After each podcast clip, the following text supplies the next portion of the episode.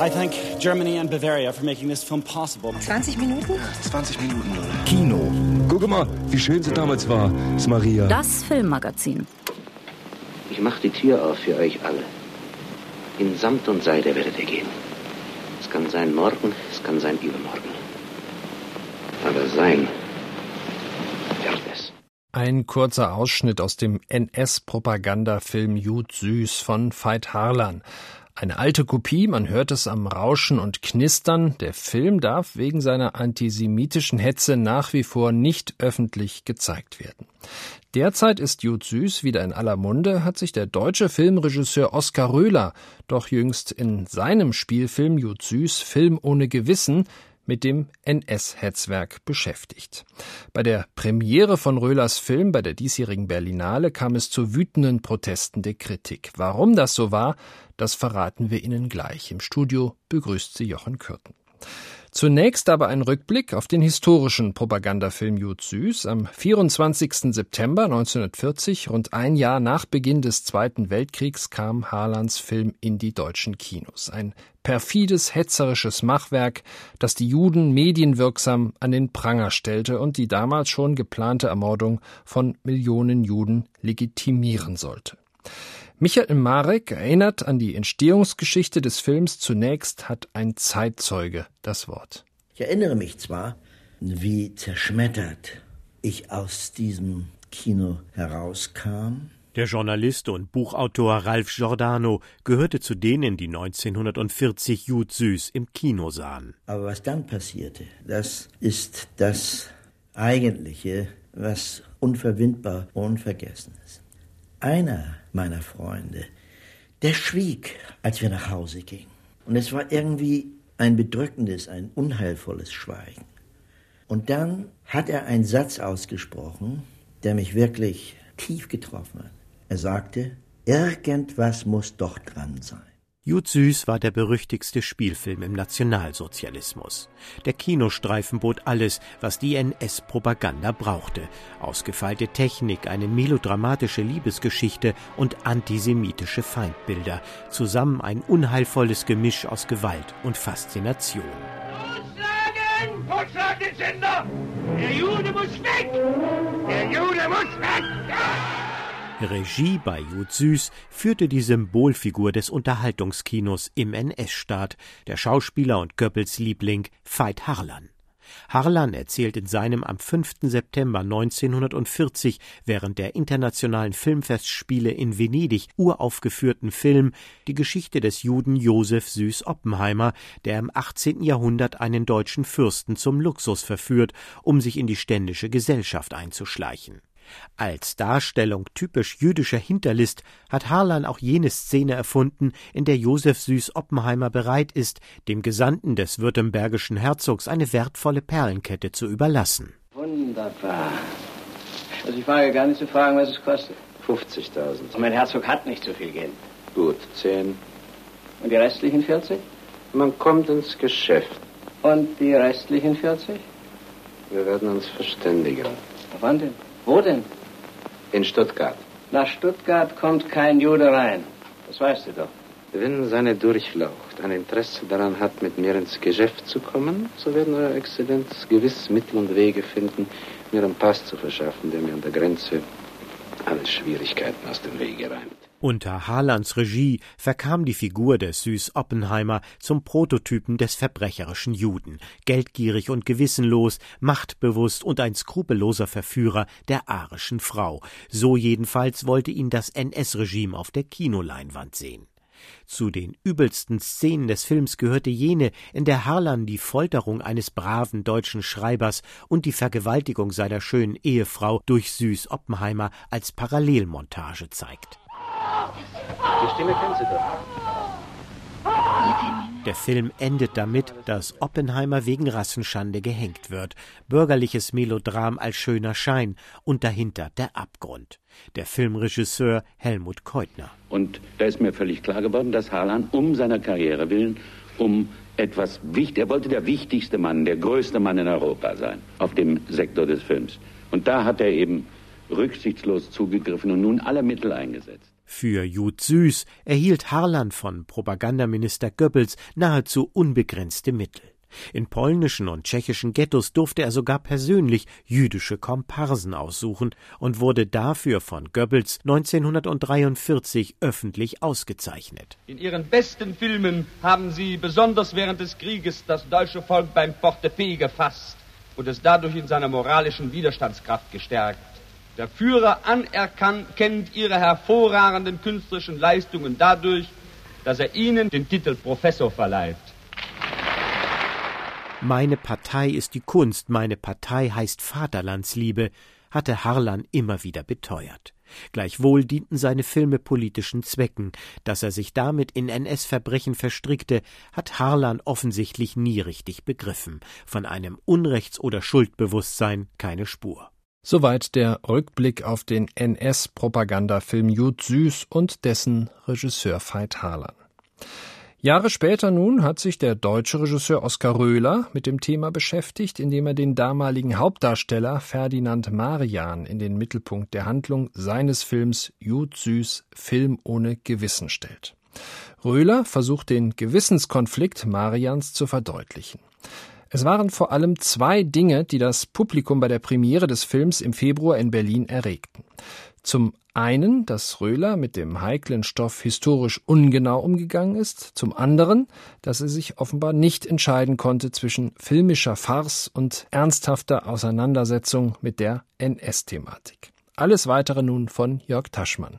Er ist kein guter, sondern eher ein mittelmäßiger Schauspieler, der Österreicher Ferdinand Marian, als ihm der Reichspropagandaminister Josef Goebbels 1940 persönlich die Rolle seines Lebens anbietet. Marian soll Jud Süß spielen, die Inkarnation des schmierigen, heimtückischen Juden. Der durchaus eitle Schauspieler windet sich, riskiert einen Konflikt mit Goebbels. Ihr Schauspieler verlangt zwar jede Hilfe von uns, und wir bezahlen euch mehr als unseren größten Wissenschaftlern. Aber wenn wir einmal etwas von einem Schauspieler wollen, dann denkt der, nein, den Jud Süß kann ich nicht spielen, weil sonst kann ich nicht mehr nach Hollywood. Oskar Röhler hat aus diesem Stoff um die Konflikte eines Schauspielers in einer Diktatur pralles Kino gemacht und gelegentlich trägt er dabei sehr dick auf. Besonders umstritten ist eine sehr explizite Sexszene auf einem Balkon. Röhler verteidigt seinen Stil. Ich habe halt meine eigene Handschrift und es gerät mir dann manches eben so ein bisschen apokalyptischer oder vielleicht aggressiver als manchen anderen, die einen Film über diese Zeit machen. Und ich wollte ja auch, sagen wir mal, das Morbide und die Dekadenz darstellen. Deswegen kam es dann auch eben zu jener mittlerweile schon berühmten Sexszene in dem Film mit Gudrun Landgräbe vor dem brennenden Berlin. Das ist meine persönliche Handschrift, die diesen wahnsinnig seriösen Stoff vielleicht an manchen Stellen etwas greller aufflackern lässt. Das ist mein Temperament und das liebe ich auch. Einige Filme der letzten Jahre wie Quentin Tarantinos Inglourious Bastards gehen ganz bewusst sehr locker mit dem Thema Nationalsozialismus um. Oskar Röhler dagegen nimmt sein Thema durchaus ernst.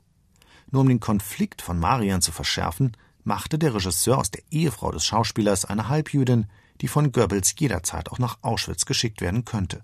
Das ist schlicht erfunden und unnötig, weil der Konflikt aus Ruhmsucht und Eitelkeit, sich lieber für die Karriere als das eigene Gewissen zu entscheiden, gerade bei Schauspielern oft ein innerer Kampf ist. Oskar Röhler jedoch fand die ständig nörgelnde deutsche Ehefrau im Drehbuch zu altklug und veränderte die Figur auch, weil im Dritten Reich einige bekannte deutsche Filmstars wie Hans Albers jüdische oder sogenannte halbjüdische Ehefrauen hatten. Die Kritik an seinem dramaturgischen Kunstgriff hält Röhler für überzogen. Die Kritiker hätten wahrscheinlich dem Zuschauer so eine ganz klare Sicherheit geben können, der Film ist total seriös und der basiert auf Fakten, die werden auch erzählt, aber es ist trotzdem ein Film und deswegen hat man so, sagen wir mal, Privatgeschichten da so ein bisschen verändert. Hätten sie sagen können. So haben sie jetzt versucht, den Zuschauer zu verunsichern und es in so eine unseriöse Richtung zu treiben. Was sie aber letztlich im Moment bisher damit bewirkt haben, ist halt doch eine recht große Aufmerksamkeit und dass praktisch die Leute den Saal gestürmt haben auf der Berlinale die nächsten zwei Tage, weil das Interesse plötzlich doppelt so groß war. Abgesehen von diesen zweifelhaften dramaturgischen Regieeinfällen kann Oskar Röhler auf der Habenseite durchaus gute schauspielerische Leistungen verbuchen. Und auch wenn sich Röhler dem Originalfilm mit einem gewissen Respekt nähert, kann man ihn dafür nicht kritisieren. Man muss sich trauen zu zeigen, wie faszinierend das Grauen ist. Nur so lässt sich der Schrecken, der von Diktatoren ausgeht, auch erahnen. Meint Jörg Taschmann über den Film Jud Süß, Film ohne Gewissen von Regisseur Oskar Röhler. Und jetzt zu einem ganz anderen Film, einer Dokumentation um Austauschschüler in Deutschland. Die Filmemacherin Eva Wolf hat vier Austauschschüler zwölf Monate begleitet. Zwölf Monate Deutschland, so lautet dann auch der Titel ihres Films. Vom ersten Moment an ist die Kamera dabei, bleibt vertrauter, heimlicher Freund sowohl der Schüler als auch der deutschen Gasteltern, denen sie Freuden, Sorgen und Erlebnisse anvertrauen. Eva Wolf, die in den 90er Jahren selbst Austauschschülerin in Ecuador war, zeigt in ihrem Film, dass es niemals einfach ist, sich in ein Abenteuer zu stürzen, aber eine der intensivsten Erfahrungen zu merken, wie man dabei über sich hinauswachsen kann. Bernd Zuboller hat mit der Filmemacherin gesprochen und den Film Zwölf Monate Deutschland natürlich auch gesehen. I don't know much about Germany. They have a lot of alcohol.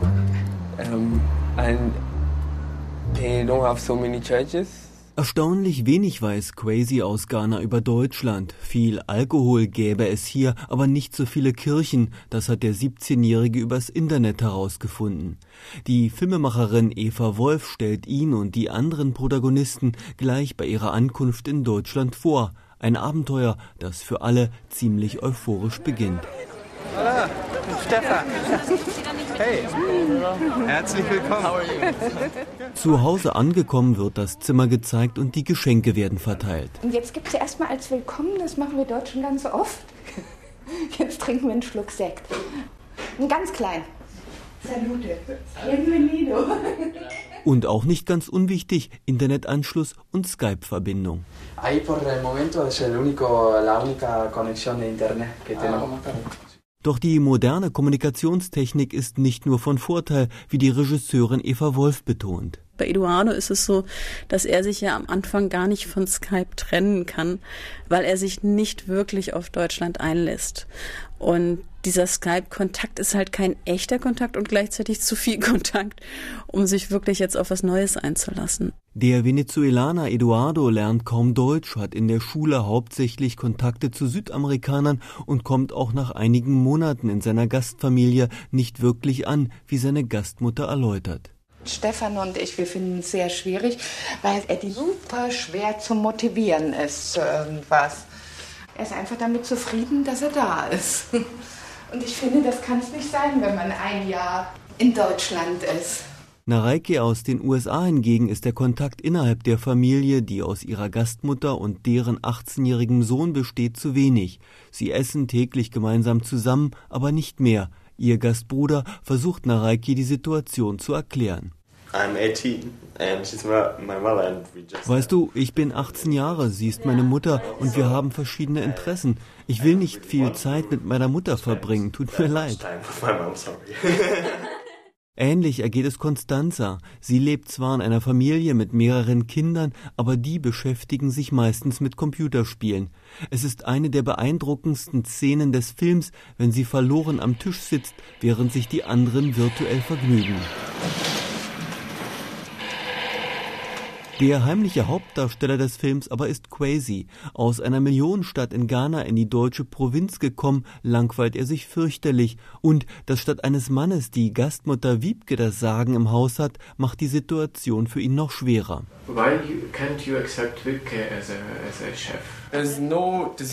Bei Wiebke gibt es keine Entscheidungsprozesse. Sie will etwas nicht, also muss man es lassen.